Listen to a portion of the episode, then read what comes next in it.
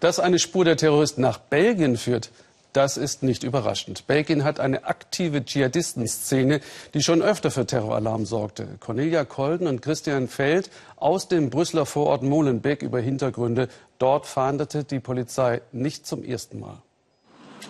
Unsere große Kamera bleibt im Kofferraum. Mit ihr könnten sehr schnell sehr unangenehme Situationen entstehen. Das haben wir bei früheren Drehs in Molenbeek erlebt. Deshalb eine kleine, unauffällige Kamera. Der Stadtteil von Brüssel ist, was man ein Problemviertel nennt. Enorm hohe Arbeitslosigkeit, viele kaum integrierte Einwanderer. Und immer wieder fahnden belgische Ermittler hier nach Terrorverdächtigen. So wie gestern. Zugriff in Molenbeek. Die belgische Polizei nimmt sieben Männer fest, zumindest einer soll am Freitag in Paris gewesen sein. Auch mehrere Wohnungen werden durchsucht. Die Festnahmen muss man in Verbindung sehen mit dem Auto, dem grauen VW Polo, der Freitagnacht am Bataclan Musiktheater gefunden wurde, so der Justizminister. Das Auto war in Belgien gemietet worden und es scheint so, dass der Mann, der es gemietet hat, ein Belgier war. Oder ein Franzose, der in Belgien gelebt hat. Was ist da los in Molenbeek? Ist der Stadtteil ein Rückzugsort für Islamisten?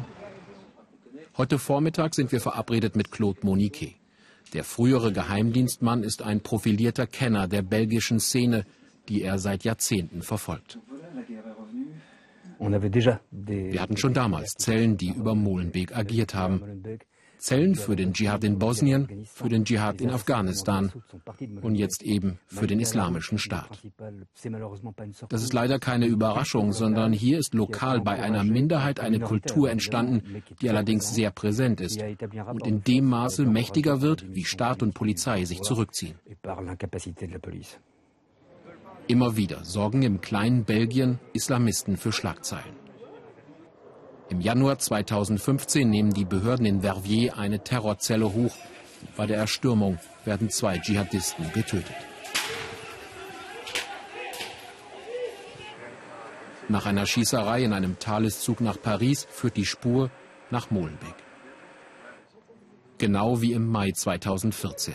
Im Jüdischen Museum in Brüssel tötet Mehdi Nemouche vier Menschen. Der Franzose hatte in Molenbeek gelebt. Ein lange bekanntes Problem also. Warum passiert nichts?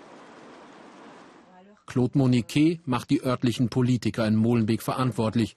Die hätten bewusst zugeschaut, wie radikale Moscheen immer mächtiger wurden. Ich sage nicht, das waren Sympathisanten. Sie hatten Angst. Sie blieben untätig und haben die Polizei entmutigt, wenn die ihre Arbeit gemacht hat. In Molenbeek ist die Situation überhaupt nicht unter Kontrolle, sagt die belgische Regierung, und sie verspricht, hart durchgreifen zu wollen. Das begrüßt die Bürgermeisterin. Sie sagt aber auch, die Situation, dass Menschen zum Kämpfen nach Syrien ziehen, hat sich stabilisiert.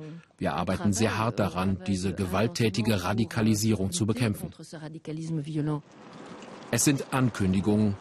Denen müssen in Molenbeek jetzt Taten folgen.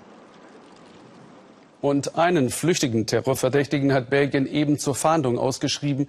Er sei sehr gefährlich.